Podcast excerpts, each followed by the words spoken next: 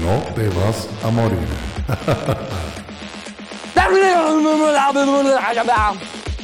Bienvenidos a un capítulo más de Inteligencia No Te Vas a Morir. Su servidor José Castro y por el otro lado del tubo Mauricio Bacante. ¿Cómo estás Mauricio? ¿Cómo estás José? Todo muy bien, muy bien. Aquí viviendo un, un clima otoñal en pleno invierno. Y Más frío que corazón de suegra. más, más árido, más árido que sentimientos de suegra. Es así, y ese es el tema que nos atañe el día de hoy. Y me río de antemano porque esto va a levantar un polvero, brother. Sí, sí, no, bueno, está- Ay, muchos se van, a sentir, se van a sentir identificados con el tema. muchos se van a sentir identificados, pero acuérdate que también en, en muchos casos es causal de divorcio. Así que aquel que esté pensando en dar el siguiente paso, aprovecha este podcast Sí, no, Como- no, no como saben, mecanismo de persuasión. no saben el valor de la soltería hasta que la pierden. Suegras tóxicas y madres manipuladoras, eso es un tema que va agarrado de la mano.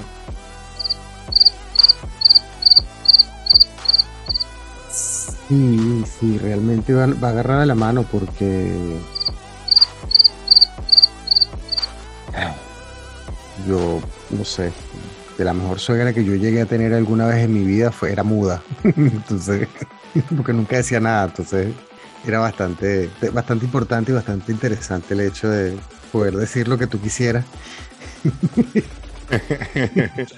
Sí, no, es un tema que, es bien, bien, bien difícil de abordar. Porque cuando, no digo que no existan las suegras buenas, este, le agradezco, bueno, si alguien tiene una, por favor nos, nos envíe una foto y un video que compruebe. De la lápida, de la lápida. Es así, es así. Eh, lo malo es cuando parten del abuso de poder, porque siempre las suegras tienen influencia, como las madres de uno, siempre tienen influencia en la vida de uno. Evidentemente hay que saber poner los límites, pero cuando una madre se acaba entrometiendo en la relación de sus hijos, está, eh, la relación ahí es donde se ve bien resentida y bien golpeada, porque genera conflictos pues difíciles de gestionar. Es un tema bien complicado, sí, porque las, las suegras tóxicas parten de una posición de poder. Sí, que te pueden joder y nadie le dice nada. Es totalmente Sí, porque es que lo que pasa es que eso parten del, del principio de que antes de meterse en la relación ya han generado una, una relación con el hijo o con la hija, pues de, de- ya están han establecido totalmente una relación de manipulación y dependencia con, con sus hijos. Y si esa relación, esa, esa dependencia no se rompe a tiempo, pues ahí se desarrolla ese cracking. Y cuando tienen una relación, pues quieren que sigan todos los patrones que su zona de confort le permite. Exacto. Bueno, yo te digo una cosa, a mí cada vez que me preguntan de dónde es tu suegra, y, o sea, mejor dicho, no de dónde es, de dónde es, eh, cuando me preguntan cómo es tu suegra, yo le digo, le hace honor a su ciudad de origen. Sí, ella es de Salem.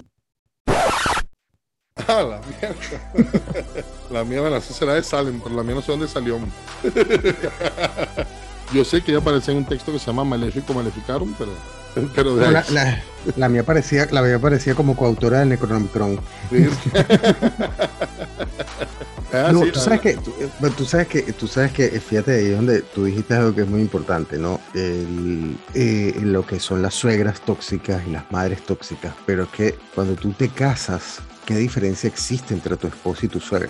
Es, es que sí, bueno, partamos de la premisa de lo que estábamos hablando, lo que te estaba diciendo realmente, que las suegras tóxicas son madres controladoras y posesivas. Por eso, pero ¿cuál es. ¿en qué se diferencia tu esposa de tu suegra? Oye, no sé, porque las dos las puedes mandar a la mierda cuando tú quieras. La diferencia son 20 kilos, compadre. Sí, sí. No, sí, sí. Y hay anti- para, la- para tu mujer siempre hay anti- antiofídico, pero ya cuando tienen un- ya cuando pasan de, la- de los años 60 para atrás, no, no hay antiofídico que valga. No, no, no, ahí tienes que usar eh, ya otro- otros métodos de cuidado intensivo. ¿Dónde crees tú, por lo menos yo parto del principio de dónde salen las madres o suegras tóxicas? Yo pienso que es a partir del egoísmo.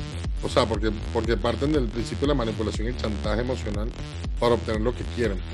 Muchas lo hacen adrede, muchas lo hacen inconscientemente se- según sus circunstancias, perdón, y su sistema de valores y creencias. Pero quiero que también me tu opinión al respecto para ir en el mismo, en el mismo riel. En realidad, Y sí, el sistema de creencias, a pesar de que mucha gente opina de que estamos en un en una sociedad patriarcal, eh, yo considero que es todo lo contrario. Eh, en muchas culturas la madre tiene un papel fundamental tanto a nivel de toma de decisiones como a nivel de influencia. Eh, bien sea porque es la madre la que permanece más tiempo con los hijos eh, o simplemente por el hecho de que eh, la madre en su hogar mantiene el control absolutamente de todo. Y la casa de la hija, cuando se casa y se va a vivir evidentemente con su esposo, eh, muchas suegras lo consideran una extensión de su territorio. Entonces, por eso es que terminan influyendo incluso hasta en tus vacaciones, en las vacaciones de tus hijos. Entonces, eh, es bien complicado. lo interesante del asunto es cómo quedas tú cuando das tu opinión.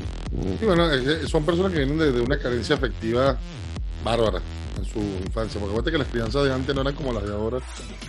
Yo no sé si cuál es mejor que la otra porque antes era todo era a palo limpio y hoy en día hasta los carajitos que darle brochure para, que quieren hacer las vacaciones, que quieren para almuerzo. O sea, es increíble cómo, cómo Ahí aplica mucho el dicho ese que te dije el otro día, tiempos difíciles crean hombres fuertes.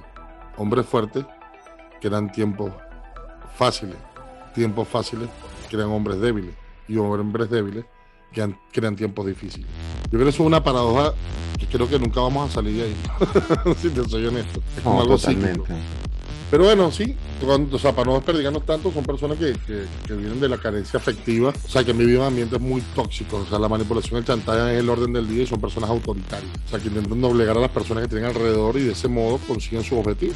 Teniendo en cuenta ese perfil, digamos que, esa clase de suegras son las que eh, perciben a las parejas de sus hijos como un obstáculo. Que muchas, no solamente un obstáculo, muchas veces eh, como competencia, competencia afectiva quizás no tanto para con eh, sus hijos, hijo y, o hija, eh, sino incluso eh, lo considera una competencia afectiva para con, en este caso, sus nietos. Mm, como que el padre o la madre está compitiendo por el amor o, por el afecto de, sus hijos. Por eso es que yo una vez vi un, un cartel que me pareció buenísimo, de verdad me pareció excelente, lo que era el significado de suegra de acuerdo a las letras que componen la palabra, ¿no? Y, era, era comiquísimo, porque era así, era algo así como ser vivo, único en su especie, que grita y jode sin razón alguna. Eh, Eso debería en el DMS5 de, de psiquiatría. ¿Ahí fue donde lo conseguiste o qué? No, no, no. Eh, eso, lo, eso, lo, eso, lo, eso lo conseguí en el manual de Carreño. en el glosario, en el glosario del manual de Carreño. Sí, porque en el manual de Carreño hay una parte, hay una sección, hace que mucha gente no sabe lo que es el manual de Carreño, pero en el manual de Carreño hay una sección que está dedicada a la suegra, ¿ok? Y de de cuál es el espacio en la mesa a la hora de, una comida. Eh, y va justo al lado del plato del perro.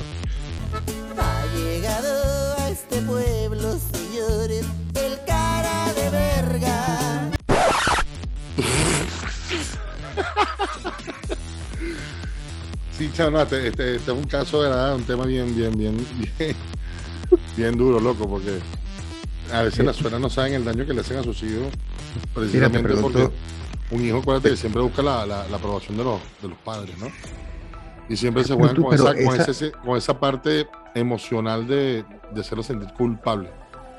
Claro, pero hay que, ahí es donde está el problema de las nuevas generaciones, de hecho la generación nuestra, pero las nuevas generaciones son un poco, mucho peores en ese sentido, porque es que los padres, tanto padre y madre, eh, les están enseñando a sus hijos una dependencia emocional muy grande y un sentido de, necesidad de aprobación tan fuerte que al final cuando esos niños crezcan, wow, o sea, lo que vas a tener no solamente es una suegra tóxica, sino también vas a tener eh, una pareja tóxica. Claro, Claro, no, y lo difícil es, porque la única manera de, lidiar, digámoslo así, con una suegra o con una madre tóxica es establecer límites, pero porque es bien cierto que una suegra tóxica puede ejercer su poder, es porque sus hijos se lo permiten. Pero, ¿cómo saber como hijo dónde está ese límite? Porque es que está en juego. O nos han cableado para pensar que todas las madres son unas diosas. Endiosan a los padres y a las madres. Papá y mamá nunca están equivocados y son seres humanos igual que nosotros. Porque ahí, ahí está la gran diferencia de lo que estuvimos hablando tú y yo la vez pasada, que no es lo mismo cuidar a tus hijos que protegerlos. Cuando tú los proteges, los inutilizas. Cuando tú los inutilizas, ellos no aprenden. Cuando tú los cuidas, ellos aprenden porque tú les estás enseñando cómo cuidarse. Entonces, ¿qué es lo que tú estás generando? Una generación o personas, estás generando personas inseguras estás, eh, eh, generando personas, lo que te dije hace un rato, de, con una dependencia emocional muy grande. Y cuando se tienen que enfrentar a, la vida, al mundo real, necesitan absolutamente la aprobación de, todos. Y la aprobación inmediata es, es la aprobación de la madre. Entonces, basta y sobra que, que- que esa madre tenga un pensamiento contrario. Y pues prepárate porque ponte tu traje de plomo porque lo que viene es Chernobyl. y no, la duro, es duro, duro, puro y duro, porque es que el problema no, no es- tú no puedes atacar directamente a la, a la suegra para eliminar el problema, eso es lo que va a generar más tensión, genera más conflicto. No, yo- yo imagínate, tú, que- yo- atacas a la que- suegra, tú atacas a la suegra y ahí explota un, ahí explota un peo de, de- Sí, sí, pero no, de, índole la- internacional, te metes en problemas con la Organización Mundial de la Salud, te metes en problemas con la Organización Mundial de Energía Nuclear, ahí te metes tú con un problema con un montón de gente. No, no, por Justamente. supuesto. Entonces yo creo que aquí, yo creo que partiendo de esa base, la solución más viable que, que yo veo en estos casos, brother, es el alejamiento. A me- medida, o sea, gradualmente, tampoco es un alejamiento que tú puedas, que lo hagas tampoco de golpe, porque eso también genera conflicto. Es, es- es bien difícil, es bien difícil. Me acuerdo Bueno, yo que, es que yo, tuve una sí. suegra, yo tuve una suegra que fue tan delicada, pero tan delicada, bro. Eso me eso lo vio imposible. Si no, en su cumpleaños, no sé, fue- fui para su casa y antes de pasar por su casa me, me- le llevó un regalo pues, y después no me dejaron entrar más para la casa. Resulta que estaba un poquito bebido y me tiró una joda esa en la mía y le regalé una corona a su cumpleaños. Que decían, bueno, yo no entiendo porque decía te amo suegra y en escarcha con su cinta de lado. y Te, con unos te vamos a extrañar. te vamos a extrañar. Bueno, tú sabes que yo vi un anuncio en el periódico. El periódico es un eh, es una, una publicación que hacen diaria, esto es para las nuevas generaciones. Eh, una publicación que hacen diarias en donde aparece información de actualidad, política, farándula, etcétera, etcétera. Como te decía, hace, hace, unos hace un tiempo leí una, una- un, un- un anuncio en, en un periódico que justamente hablaba de las suegras y decía, si su suegra es una joyita, nosotros tenemos el estuche mejor para ella. No, bueno. Funeraria Dolores, Funeraria Dolores. Bueno, ahí- ahí yo, yo le tengo el epitafio perfecto para, para la lápida. ¿no? Dice, Dios recibe a mi suegra con la misma felicidad que te la estoy enviando. Tú sabes que hay uno, hay uno que están en, en un hospital visitando, un tipo estaba visitando a su suegra en el hospital y la suegra ya está en estado terminal y el médico dice, mira, de, de- hoy no pasa. Casualmente era un día soleado, pocas nubes y la, la cama de, la señora estaba justamente cerca de la ventana. Entonces la mujer estaba agonizando y no podía respirar y le voltea y mira hacia la ventana y dice que, ay, qué bonito día. Y le llega el yerno y le dice, suegra, por favor se me concentra, no se me distraiga. Bueno, eso está como cuando le preguntan su nombre, Adán. Tu esposa, Eva. Coño, qué increíble, eso en el censo. Ahora me va a decir que por ahí está la serpiente. ¿Sí o no? ¡Fuera! Suegra. Sí. Pero tú sabes que una vez en Madrid, yo justamente en el centro de Madrid, estoy pasando por esos bares que están en las callecitas por el centro de Madrid y vi un letrero que decía se vende sidra más fría que abrazo de suegra. Eso me hizo recordar, eso fue un chiste que me echaron también a mí en Madrid, una un amigo. Eh, Pedro Pernalete, un gran saludo si algún día llega a escuchar este podcast. Este que me decía, no, que dice, cariño, cariño, que se está quemando la casa. Paraos, y decía, vale, cariño, pero no grites, carajo, que se despesta vuestra madre.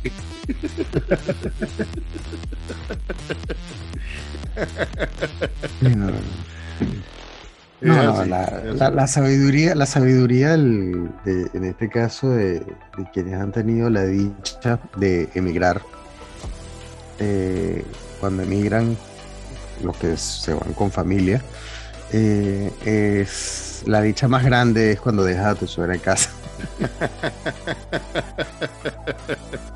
es así, mi brother, es así, es así. Pues sí, ¿cómo saber si tu, si tu madre es tóxica? Porque de madre a suegra lo que hace falta son unos 18 años. Esa es la, segunda transformación de Goku. de Saya a Super Saya. Exacto. Según el DMS5 dice, el primer paso para saber si tu madre es tóxica es pensar en cómo ha sido la relación en el pasado y en la actualidad, cómo ha influido nuestra personalidad y comportamientos y cómo lo sigue haciendo. No hay que dudar del amor de una madre, pero muchas veces, tras una actitud tóxica, se esconde una, falta de autoestima, una notable inseguridad y un profundo miedo a la soledad, evitando que sus hijos sean autosuficientes para que no se vayan de su lado. Entonces, dicho esto, hay siete tips de cómo identificar a una madre o una suegra tóxica. El primero es mensaje de culpabilidad o vergüenza. Este tipo de actitudes de las madres tóxicas pueden empezar desde la niñez implican intentar culpar a sus hijos o a sus hijas por sus errores, atribuyéndolos a una naturaleza defectuosa. Tanto es así que se puede convertir en madres maltratadoras psicológicas, debido a que los niños o niñas pueden tener estos mensajes como eh, autocrítica, haciendo que pueda aparecer problemas de autoestima y de inseguridad. ¿Ok? Ese es el primer mensaje. Ahora, viene la vergüenza y la culpa. Esto puede comenzar en la niñez, magnificando pequeños contratiempos en disfraces a gran escala, frente a otras personas o simplemente culpando a la hija o el hijo por su error, atribuyéndolo a su naturaleza defectuosa. La vergüenza es muy personalizada y generalmente se expresa como tú siempre o tú nunca. Si hacen eso constantemente, estamos probablemente en presencia de una madre tóxica. Dos, el victimismo. El victimismo es otra forma en la que las madres dañinas actúan sobre sus hijos. Una madre victimista suele, suele utilizar todo lo que han hecho por sus hijos para manipularlos y hacer lo que ellas quieren que hagan. Coño, esa vaina sí me arrecha, Mauricio. Porque no sé si tú lo ves como yo, pero todas estas viejas come mierda que te dicen, coño, todo lo que he hecho por ti, mira cómo me pagas. Brother, señora, usted que está escuchando, vieja tóxica, que es más tóxica que una que en julio, más tóxica que un tetero de camarones, no joda. Aprenda que usted trajo a un ser humano a esta tierra y es su responsabilidad. Los hijos no le deben nada a los padres, más allá que cariño, y el padre debe ganarse ese cariño, o la madre debe ganarse ese cariño. No existe tal cosa de tú lo que he hecho por ti y cómo me pagas, no te tengo que pagar nada. Tú eres responsable de una vida, en protegerla y enseñarla a cuidarse para que pueda ser un, ser humano de provecho.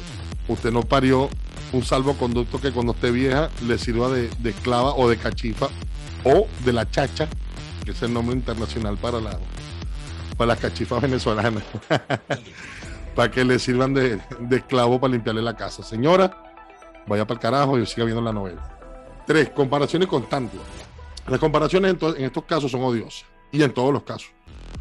Los hijos con madres manipuladoras y victimistas suelen verse afectados constantemente por las comparaciones con otras personas. Estas pueden ser entre hermanos, amigos, primos, vecinos y suelen ser de naturaleza negativa. Con este tipo de actitudes, las madres tóxicas pueden llegar a provocar mucho daño en la salud mental de sus hijos. Si tú quieres opinar algo, me hace la seña, Mauricio, que tú también quiero que tú hagas feedback con esto que estoy leyendo. No te preocupes, dale que está interesante. La, agre- la cuarta, la cuarta señal, agresiones pasivas. Las agresiones pasivas o encubiertas suelen darse cuando las madres que son dañinas intentan hacer daño con las palabras o con sus actitudes. De esta forma, no hace falta pegar o gritar para perjudicar a sus hijos. Lo que hacen es simplemente intentar ser hostiles hacia ellos. El bendito, bueno, ya yo te dije lo que tienes que hacer. De- si no, haz lo que te dé la gana. Lo Tú que verás si matas a tu madre. Tú sales por esa puerta y vas a matar a tu madre. Y lo peor es que tu mamá Y que la- y está la-. La- y la- sí, y la típica, la típica, la típica es porque fulanito lo haga, lo vas a hacer tú también. Chamo, yo creo que no hay comentario más tóxico que ese. No, sí hay. A ti No no te pasó, huevón. No, que tú le decías, mamá, ¿dónde están los interiores? Están en la tercera gaveta. Coño, mamá, busqué tres veces y no están. Ahí, ahí viene, y aquí viene el veneno, así con sus pumitas. Si lo consigo yo, ¿qué te hago? es más, porque soy hasta distorsionado en la cabeza, no se oye así. Y si lo consigo yo, ¿qué te hago? Chao, yo no sé si eso me revienta más los huevos o pregúntale a tu papá. Esa tirada de pelota también es una ladilla. Bueno, yo no sufría de eso porque mi papá viajaba mucho. no tenía mucho, no tenía muchas opciones. Ok, Ay. vamos con el quinto punto, manipulaciones constantes. Obviamente las madres manipuladoras también están dentro de, de ese de la señal de lo tóxico. Algunas acciones que pueden hacer eh, una madre manipuladora emocional es confundir a sus hijos sobre sus palabras. ¿Cómo decir que no ha hecho algunas promesas o que no ha, recuerda alguno de los diálogos o acciones? Esto acaba dañando a los niños o adultos que sufran de este comportamiento, ya que las personas pueden acabar desconfiando de sus propias emociones y pensamientos. Número 6. Se ríen de ti. Una de las peores formas en la que una madre maltratadora puede actuar con sus hijos es haciendo burlas de alguna de las acciones que, estos puedan hacer, al reírse de sus sentimientos, pensamientos u acciones eh, de sus hijos. Esto puede acabar traduciéndose porque la persona que reciba estas burlas acabe por sentir un odio hacia ellos mismos o hacia ella. Y, brother, esta vaina sucede muy común, es muy común quizás yo doy el beneficio de la duda porque obviamente nadie, coño, ¿qué creo yo, no? No sé, soy tan pendejo, para uno- una cosa soy vivísimo, pero para otra créeme que no pienso que existan personas así, pero lo he visto, lo he visto. Esa vaina de que las mamás se burlan así como que, coño, vas a saber más que yo, que tú eres un pendejo. Que yo recorrí la vida de arriba para abajo. Y Tú- La, la otra, la otra también era cuando tú ibas, ya yo había ido y vuelto. es más, si yo venía de rodillas y tú todavía estás tratando de llegar. No vale. Y como séptimo punto, eh, son unos muros de piedra. Las madres tóxicas también pueden serlo cuando éstas no hablan o se niegan a contestar a las palabras de sus hijos. En algunos casos, las madres son dañinas al no dejar que sus hijos o hijas les hablen de una manera abierta de sus sentimientos y pensamientos. Lógicamente, no todas esas reacciones sirven para saber si tu madre es tóxica. Ya ni, ni todas las madres son iguales. También eso hay que ponerlo aquí en claro ni provocan los mismos efectos. Eh, siempre dependen del momento, la intensidad, de si son continuadas en el tiempo, del contexto y del tipo de persona. No obstante, estos son algunas señales de una madre tóxica, pero hay, que, pero hay muchas más. Este, digamos que son las siete primeras que, que- que son las más comunes. Este, y yo. Sí, las- la- esas, son, esas son las psicológicamente probadas. Eh, Ahí es que iba. Ahí es que iba. Mm, Yo con todo el respeto al DMS5, que es la Biblia de la psicología y la psiquiatría, compadre, las vidas son así. No, aquí- aquí no hay contexto. Las vidas tóxicas No, no. son así. Pero hay que sin ir muy lejos. Mira, madre, madre tóxica y suegra tóxica para mí es exactamente lo mismo, solamente depende de qué lado de la talanquera lo vais. Pero la típica también, que eso es muy latino, eh, el porque yo lo digo y punto. Bueno, aquí está, porque también se subdividen en, en los tipos de madre tóxica. Está bien así nuevo para mí. Tipos de madre tóxica según el DMS5. Dice las madres sobreprotectoras que crean una baja autoestima y falta de seguridad en, en el hijo. Lo que hablamos ahorita, que lo lo que hablamos que lo protege y, y no lo deja desarrollarse. Lo inutiliza. Exacto. Las madres controladoras, que es lo que hablamos al principio. Madres manipuladoras emocionales son las que crean esa dependencia afectiva que, es donde parte esa, esa lucha, esa batalla constante con el yerno o la, sue- o la nuera La lucha de poder, lo que te Sí, sí. comentaba hace un rato, es esa lucha de, de por la, la, lucha por el afecto. Es así.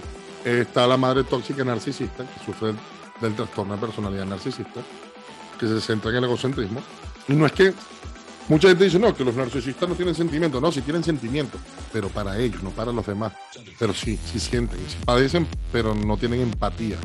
Ese, ese sí lo tienen fundido ese, ese, ese fusible. Este, y hasta allí.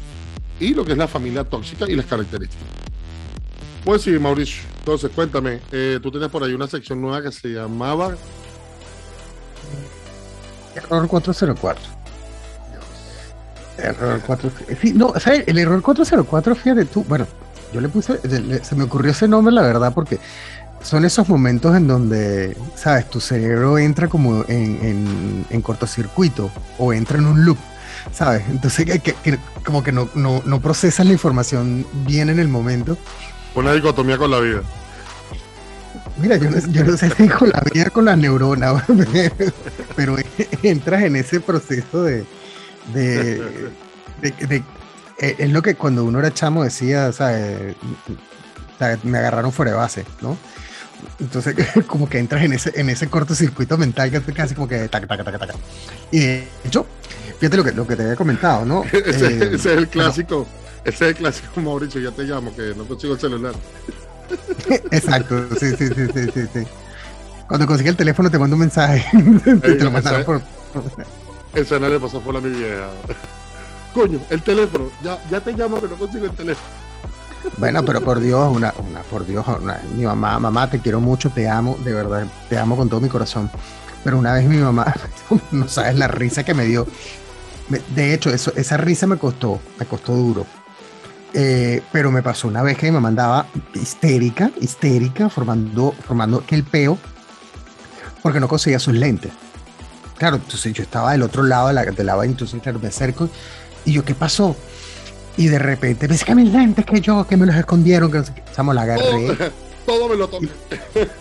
la- no, no, no, la agarré y la puse frente al espejo. ¿Qué carajo es lo que estás buscando?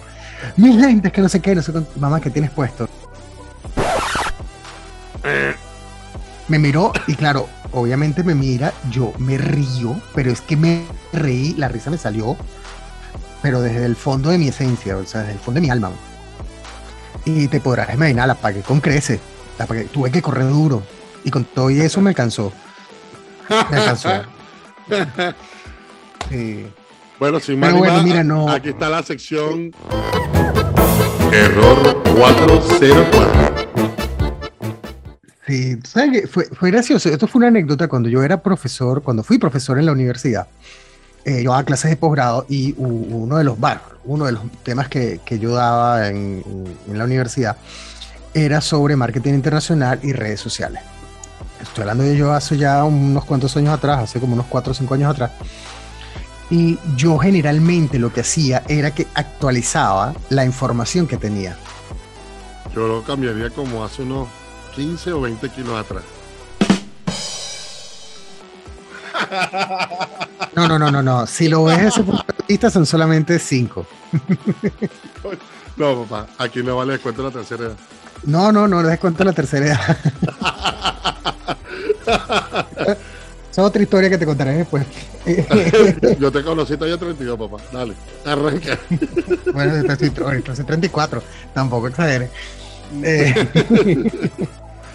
no, entonces, claro, yo, yo qué hacía, yo agarraba, evidentemente, el material que yo utilizaba, yo siempre lo vivía actualizando, porque a nivel de mercadeo y a nivel de redes sociales los cambios son veloces, ¿no? Entonces tenía que estar súper actualizado. Eh, y yo actualicé, y justamente eh, se puso de moda un libro de, de Kotler que se llamaba Los siete pecados digitales. Entonces yo me agarré de, ahí, justamente dije, bueno, vamos a poner, ¿sabes? Porque realmente, realmente, yo me lo leí, realmente es muy bueno el libro, se los recomiendo. El que le guste la lectura densa, pesada y, y- y- si no estás metido en el, en, el, en el meollo del asunto, una lectura sin sentido, te los recomiendo leárselo. Eh, yo actualizo la información, empiezo no sé qué, y en aquel entonces, en aquel entonces, eh, estaba cogiendo auge la, la aplicación esta de Tinder.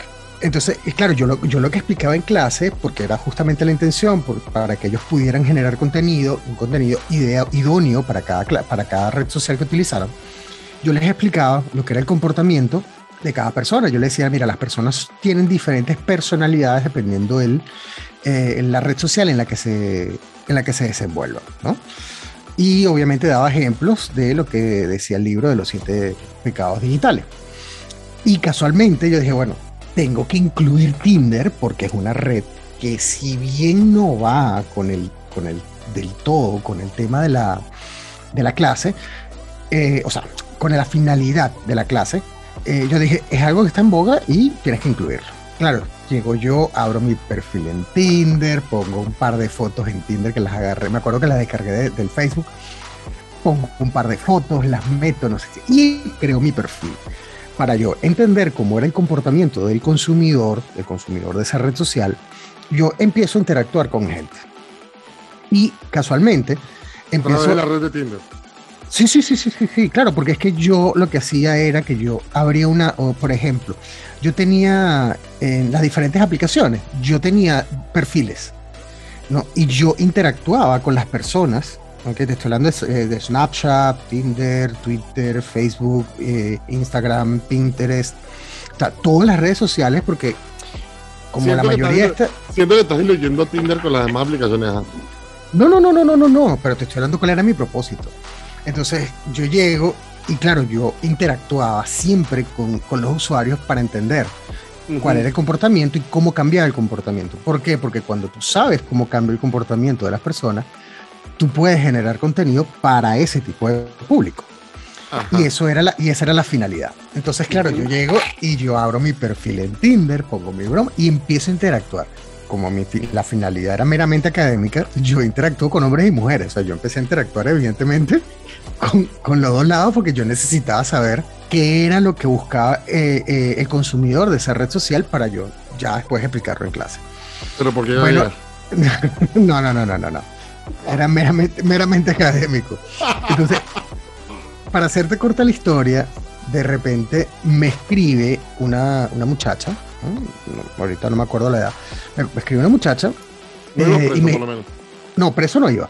Eh, y ya, ya te vas a enterar por qué no iba preso. Me escribe una muchacha, hola, ¿cómo estás? No sé qué. Yo, pf, independiente, yo, hola, ¿cómo estás? No sé qué. Y empiezo más o menos a ver. O sea, y me di cuenta de que el comportamiento se repetía. ¿Ok? Todos buscaban lo mismo, todos preguntaban lo mismo. O sea, más o menos se repetían ciertos patrones. Llego, llego yo y empiezo a interactuar de la manera más normal. Esos patrones eran cogerse unos con otros. No, no, no, no, eso vino después, eso vino después. Eso, esa fue una evolución de Tinder. Eso fue una evolución de Tinder en donde eh, Tinder, perdió muchísimo de lo que era su público objetivo original, ¿ok? o sea, para el cual fue creado. Eh, y después eh, sí es hoy en día lo que es Tinder, que es una red social para cuadrar y, poder, e irse a tirar a cualquier lado. Pero en su momento no, en su momento Tinder tenía una finalidad bien específica y se cumplían los patrones se cumplían, de verdad, el comportamiento era bien, bien, este- bien eh, lineal en ese sentido de ambos lados. Bueno, para hacerte corta la historia, resulta que me escribe yo, ¿sabes? Chateando normal, y en eso me dice, nos vemos en clase.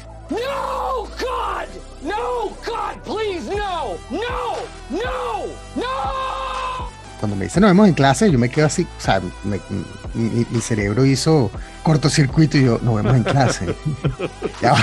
Y empiezo, chamo, y abro el perfil de, ¿Qué abro el perfil. Sí, sí, sí. Yo abro el perfil y empiezo a revisar, pero no le reconocía la cara. O sea, era una cosa que yo decía, pero este quién es. Y cuando yo llego al salón, normal, llego a mi salón normal, doy mi clase, no sé qué. Y les digo, bueno, la próxima semana, o sea, la próxima semana, la siguiente clase, vamos a hablar de eh, eh, las redes sociales, el, tipo de redes sociales, el comportamiento del usuario de redes sociales, etcétera, etcétera. Llega ya la semana, llega la semana siguiente y en eso empiezo yo a hablar de las redes sociales y, y- y le- y levanta, una persona levanta la mano al fondo del salón y dice, profesor, a ver, Tinder está incluido. Entonces yo me quedo así como que sí, bueno, claro. O sea, está Tinder por un tema que estaba en boga, etcétera, etcétera, y le explico más o menos. Me dice, ah, por eso fue que abrió su perfil en Tinder. Qué duro. Era, era una alumna. Era una alumna. Yo estaba interactuando con una alumna en Tinder. Yo no me había dado cuenta. No, entonces, claro, evidentemente yo, yo lo hice, tuve ese perfil abierto, creo que fueron por dos o tres semanas, una cosa así, eh, hasta que obtuve la información que quería tener y después lo cerré. Pero te podrás imaginar el silencio sepulcral que hubo en el salón, que todo el mundo se, se- todo el mundo me miró a mí, la miró a ella, y así como que, como que- y hubo uno me dijo, alguien tiene la materia pasada, dice uno de los Eh, a, alumnos. eso, a eso iba. O sea, a mí Entonces- me olió más a, a- Ya tú sabes cómo vas a pasar la materia, ¿no? Sonaste mi profesor de ciencia de la Tierra. Exacto. Luis Hurtado, donde quiera que esté, hijo de puta. No, entonces, claro, y empezó todo ese tema. Y, y yo tuve que ser aclaratorio. Le digo, no, mira, o sea, el, perfil es netamente académico. O sea, eh, yo no sabía de eso, menos mal. Eso, eso en aquel entonces se podía hacer. Me imagino que todavía se puede. Eh, cuando tú cierras una cuenta y tú la vas a recuperar, eh, tú no pierdes, o, o no se perdía en aquel entonces, no se perdían los chats, no se perdían las cosas. Y yo lo que hice fue literalmente meterme y hacer print de pantalla en todo. Pantalla en todo. No te dio error 404. No, eh, no, no. El, error, el error 404 fue cuando me dieron y por eso abrió su, y por eso abrió su perfil en Tinder. No, ahí mi cerebro entró en un loop que yo no sabía qué contestar, yo no sé. Y claro, cuando, y cuando me le quedo viendo, digo, ok, es una alumna. Le pasó a un amigo de un amigo mío. No, no, no, no, yo creo que cada quien debe asumir su arranco. Es así, Eh, así. Eh, pero eso fue, y no, mira, ¿Cómo es que dices eso. tú? ¿Cómo es que dices tú? El que tenga miedo a vivir, que no nazca. el que tenga miedo de vivir que no nazca. Y el que, Y- y el que, y el que se caga porque vive en una casa que no tiene puerta. Mira, y una vez me acuerdo que me preguntaron, yo estaba recién saliendo de, de un confinamiento con todo este tema del COVID y yo mando una foto, estoy en la calle. Entonces me dijeron, tú estás loco que estás en la calle. Y yo le digo, el que tenga miedo de, el que tenga miedo de vivir, que no nazca. Y la vida es para los valientes. Y el resto simplemente nos sigue. Así mismo, brother. Así mismo, bueno.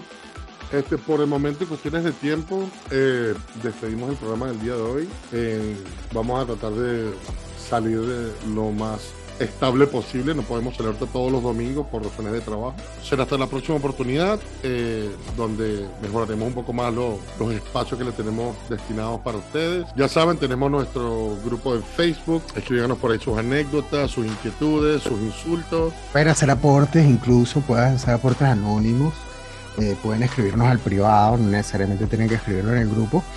Eh, pero si es eso, si tienen alguna anécdota o algo que no se atrevan a contar, créanme, nosotros cambiamos datos, cambiamos todo, pero nosotros sí nos atrevemos. Así es, y totalmente sin censura, brother. Yo no creo en esa pendejada. Vamos a ver hasta cuándo nos aguanta Facebook o nos aguantan las casas que nos alojan el podcast.